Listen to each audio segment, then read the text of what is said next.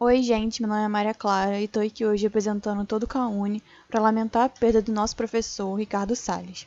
Nossos episódios de segunda-feira foram gravados antes de sabermos do seu falecimento, por isso não há menção em nenhum deles. Como eu disse, nós do Caune lamentamos profundamente a perda desse professor e pessoa incrível, e prestamos nossos sentimentos aos familiares, amigos e outros professores do curso. Agora vocês ficam com o primeiro episódio do Caune Destrincha. Então, gente, o Destrincha, ele já estava no Instagram, ah, só que a gente vai colocar ele também agora dentro do podcast. Então, algumas informações aí estão atrasadas, a gente não está mais no, no, quarto período, a gente já está no sexto período. É, então é isso, espero que vocês curtam.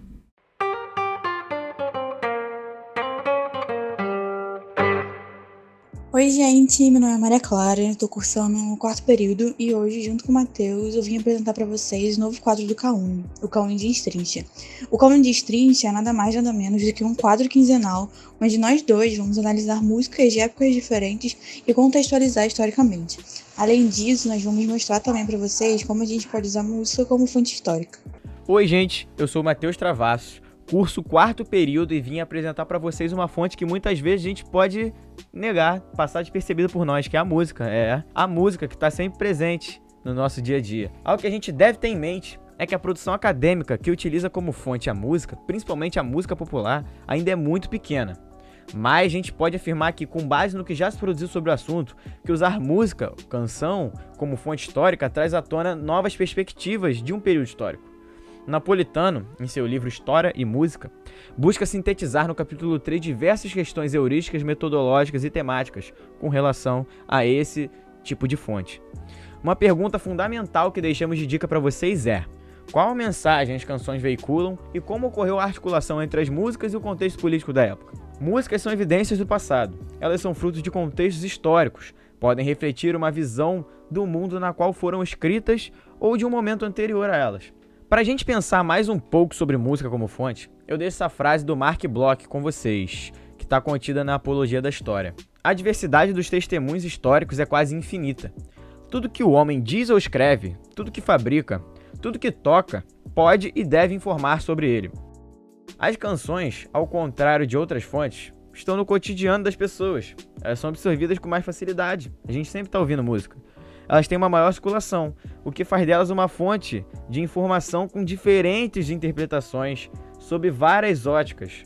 Além disso, as músicas têm diversas variáveis que podem e devem ser analisadas, porque ela não é só a letra, ou seja, a poesia. Ela tem sua forma, é a música como um todo. Através de padrões melódicos ou estruturais, a gente pode encaixar determinada música em um contexto histórico ou dentro de uma classificação. Então nós temos vários gêneros, como choro, MPB ou samba, e formas, canção, rondó e até mesmo concerto. A princípio, ao se deparar com a música, o historiador encontra três elementos documentais, que são a letra, quando há, a partitura e a canção e fonograma como um objeto da indústria cultural. Quanto ao elemento partitura, sua padronização começa a ocorrer no século IX, ou seja, só de material sonoro transcrito existe mais de um milênio para a gente poder analisar. O Epitáfio de 6 quilos é um exemplo mais antigo de composição musical completa. Ele é um achado arqueológico que data entre mais ou menos 200 antes da Era Comum até 100 da Era Comum. Ele foi encontrado na atual Turquia. Mas a gente tem que atentar para um fato importante. A gente está tratando até aqui de uma história da música ocidental, voltada com um olhar e construção europeizantes, já que os desdobramentos de tudo até aqui giram em torno de moldes formados na Europa e desenvolvidos com o tempo pelo mundo ocidental. E aqui eu quero atentar para um fato. Eu não estou dizendo que eles fazem apologia à grandeza europeia ou nada do tipo. Isso é com relação à estrutura da música em si. A nossa visão ocidental de música ela é totalmente diferente da visão, como por exemplo, da música persa ou da música chinesa. Né? Eu estou falando da estrutura da música, desde a montagem dos instrumentos e das escalas até os intervalos musicais como um todo. É da estrutura da música que eu estou falando e não né, da, da letra ou de qualquer outra coisa que vocês possam confundir. Então estou esclarecendo isso aqui melhor. Outras questões que são dignas de análise são o contexto da criação, produção, circulação, recepção e apropriação. Um bom exemplo disso vai ser colocado em pauta na música escolhida para o nosso primeiro episódio. Então, justificar as razões pelas quais podemos tratar a música como fonte histórica, vamos explicar também Como os vídeos do Calling Street vão funcionar? Vai ser assim: nós vamos ler a letra da música e enquanto nós lemos, nós vamos contextualizando e explicando certos pontos. Por exemplo, se algo ficou subentendido ou se fez referência a algum momento histórico específico. No final, vai ficar claro como a música pode e deve ser tratada como fonte. Nosso primeiro episódio sai na semana que vem, dia 24 do 3, sobre a música O Mestre Sala dos Mares, de Aldir Blanc e João Bosco, interpretada pela primeira vez por ninguém mais, ninguém menos que a maravilhosa Elis Regina.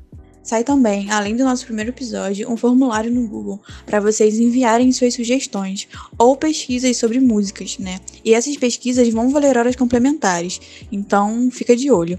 Não peguem spoiler da música e até semana que vem. Tchau!